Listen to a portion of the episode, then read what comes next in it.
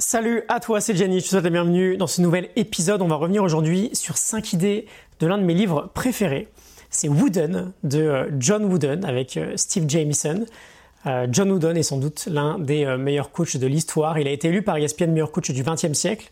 Il coachait en NCAA, l'équipe de, de l'université de Los Angeles, de UCLA, et a mené l'équipe vers un record assez incroyable en gagnant 10 titres sur 12 saisons d'affilée, dont 7 titres consécutifs.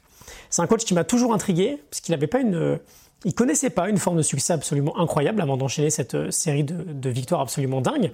Mais on a un peu l'impression finalement qu'une fois qu'il a trouvé la clé, il est devenu inarrêtable. Il avait vraiment trouvé la recette. On se rend peut-être pas vraiment compte, mais dans ce type de championnat, sur les 40 dernières années, je crois qu'il n'y a même pas 4-5 équipes qui ont réussi à faire le doublé. Donc gagner 7 titres consécutifs, c'est vraiment un exploit assez incroyable. C'est aussi l'un des premiers coachs à avoir appuyé l'importance fondamentale du fameux process de euh, la concentration sur les actions que l'on contrôle et sur l'importance du détail dans cette euh, concentration-là. On va voir ensemble cinq idées. Comme d'habitude, on s'inspire de la morning note que tu peux télécharger à la fiche avec les, avec les 5 idées. Cette note, j'avais faite durant l'été 2017, euh, je m'en souviens très bien. Ça fait trois bonnes années maintenant. beaucoup de mon contenu est inspiré de, de celui de John Wooden, tu vas très vite t'en rendre compte, je pense, notamment dès la première idée, faire de chaque journée son propre chef-d'œuvre.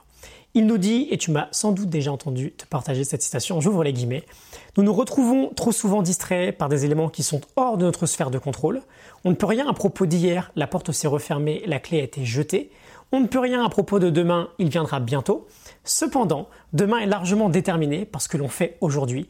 Donc faites de chaque journée votre propre chef-d'œuvre. Ceci, vous pouvez le contrôler devenez meilleur chaque jour. Je ferme les guillemets. Alors à la base, cette idée de chef-d'œuvre, il la partage dans un cadre de basket. Il disait à ses joueurs de faire de chaque entraînement de vrais chefs-d'œuvre. Et euh, c'est très inspirant lorsqu'un joueur à l'entraînement cela jouait un petit peu trop cool peut-être, il lui disait, il lui rappelait que c'est maintenant que ça se passe. C'est pas demain. Il lui disait tu ne rattraperas jamais un mauvais entraînement demain en jouant deux fois plus dur qu'aujourd'hui. Parce que si tu peux jouer, si tu peux jouer deux fois plus dur demain, pourquoi ne pas le faire dès maintenant? Il y avait cette, euh, cette forme d'urgence en fait qui était très palpable dans la quête de, l'excellence de John Wooden, qui peut nous inspirer en fait à voir à peu près tout ce qui compte pour nous aujourd'hui comme étant des œuvres d'art que l'on allait peindre au quotidien. On parle souvent de journée chef-d'œuvre ensemble. Euh, on pourrait très bien se dire en fait, bah tiens aujourd'hui, euh, dans l'heure qui vient, comment l'heure qui vient, je peux en faire un vrai chef-d'œuvre? Comment la session de deep work qui vient, je peux en faire un chef-d'œuvre? Comment la séance de sport qui va venir, je peux en faire un vrai chef-d'œuvre? Et bien sûr, sur un plan beaucoup plus euh, général, plus macro, on a cette idée du, euh, du carpe diem, du carpe punctum, dans son sens le plus juste, de faire que chaque moment compte. Pas en mode YOLO, je fais n'importe quoi, mais en saisissant l'importance de chaque moment. Je te répète ces mots, on ne peut rien à propos d'hier, la porte s'est refermée, la clé a été jetée, on ne peut rien à propos de demain, il viendra bientôt. Cependant, demain est largement déterminé par ce que l'on fait aujourd'hui. John Wooden était très attaché à ces idées de euh, minuscule progression quotidienne, devenir 1% meilleur chaque jour. Euh, on cumule tout ça sur la durée et on obtient des résultats euh, plutôt sympas. Idée numéro 2, parent, modèle de l'enfant. On ouvre les guillemets, j'adore ce passage. Un parent peut directement aider un enfant à atteindre ses objectifs. Montrer du leadership, montrer de la discipline, montrer du savoir-faire et ayez de fortes valeurs.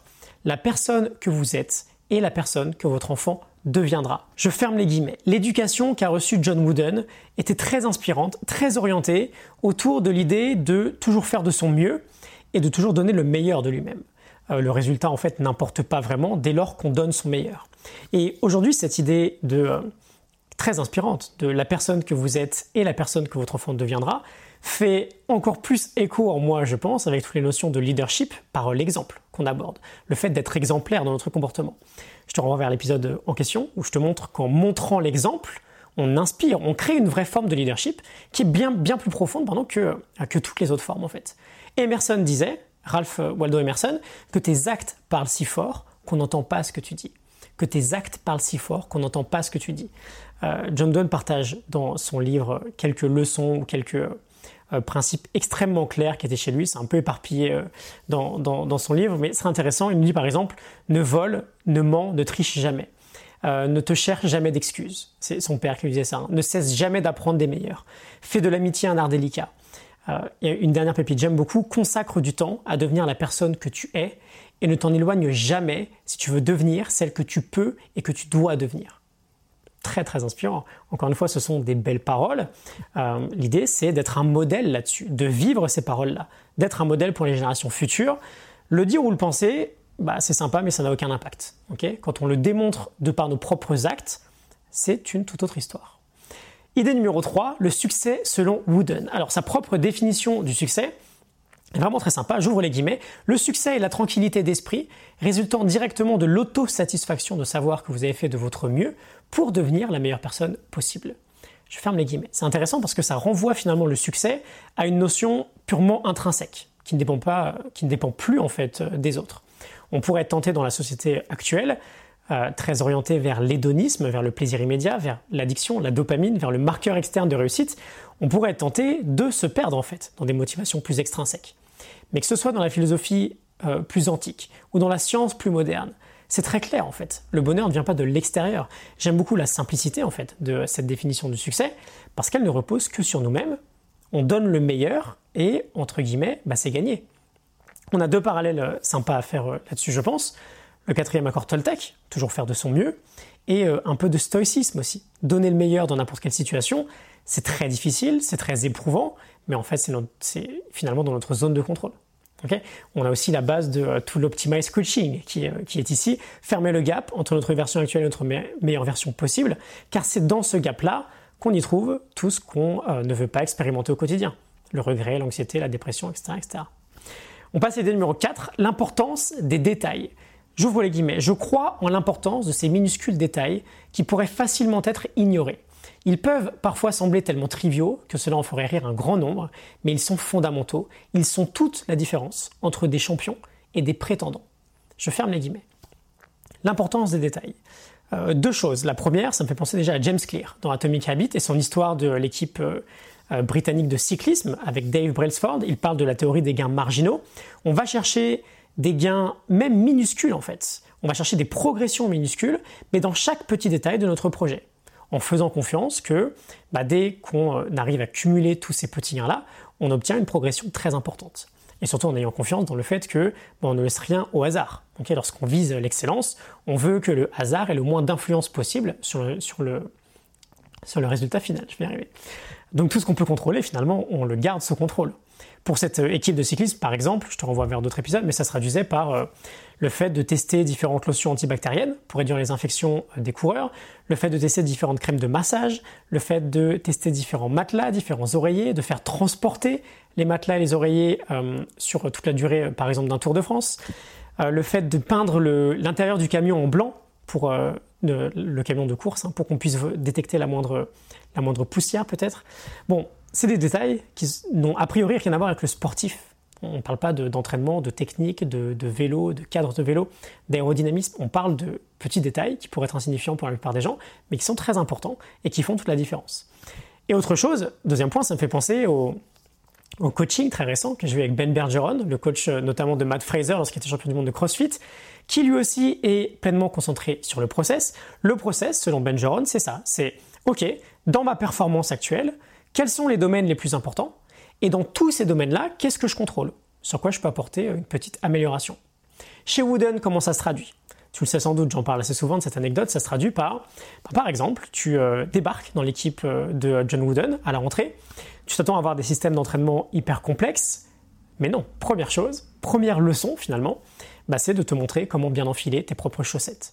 Pourquoi? Parce que c'est un petit détail qui est insignifiant, qui pourrait paraître stupide pour la plupart euh, des autres coachs, mais quand tu mets bien tes chaussettes, tu diminues fortement le risque d'ampoule, et donc de gêne, et donc euh, bah, de blessure, peut-être en entraînement ou en match.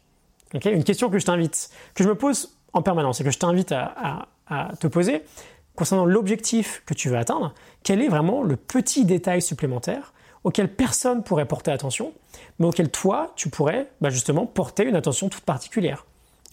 le petit truc qui pourrait sembler ridicule pour la plupart des gens, mais qui peut avoir sa grande importance finalement. Et enfin, idée numéro 5, bonheur et malheur, les premières causes. Il nous dit, j'ouvre les guillemets, le bonheur est partout, dans l'amour, dans le partage, mais plus que tout, dans le sentiment d'être en paix avec soi-même, sachant que vous faites l'effort nécessaire pour faire ce que vous pensez être juste. Je ferme les guillemets. On en revient finalement à la pierre angulaire de toute la philosophie de John Wooden, toujours donner le meilleur de soi-même, toujours faire l'effort nécessaire. Et quand sa base de succès est euh, tournée vers l'accomplissement de soi, on a une belle corrélation avec une forme de bonheur également. Et encore une fois, pas un bonheur hédonique, un bonheur euh, très eudémonique. Il dit d'ailleurs, et c'était euh, il y a un moment finalement, hein, ça sonne encore différent quelques années plus tard, il nous dit, d'après mes, mes, observations, pardon, la première cause d'absence de bonheur chez les gens est de vouloir toujours plus, plus de matériel, plus d'argent. Alors, du coup, ça demande bien sûr de savoir dans un premier temps ce qu'on pense être juste. Ça demande du travail pour vivre une vie alignée avec euh, qui on pense vraiment être et pas ce que les autres veulent de nous. Ça demande du courage aussi. C'est évidemment un sujet euh, très profond et très complexe. Mais voilà, on peut déclencher une certaine réflexion dès maintenant. Si on n'a pas d'idée là-dessus, si on n'a pas euh, d'idée générale, globale là-dessus, si on n'a pas d'idée sur, OK, qu'est-ce que je veux vraiment dans ma vie aujourd'hui? Ou qui je suis vraiment? Ou quel est le sens de mon quotidien aujourd'hui?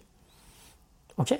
Bah, très bien, il est toujours temps de se poser un peu et de travailler chaque jour un peu là-dessus, d'y réfléchir, d'aller chercher des réponses.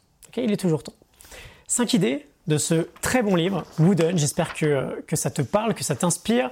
Je te laisse avec la morning note du livre en description. John Wooden avec euh, Steve Jamieson. C'est une vraie pépite. Je te retrouve euh, très vite pour un prochain épisode. Excellente journée à toi. À très bientôt. Salut.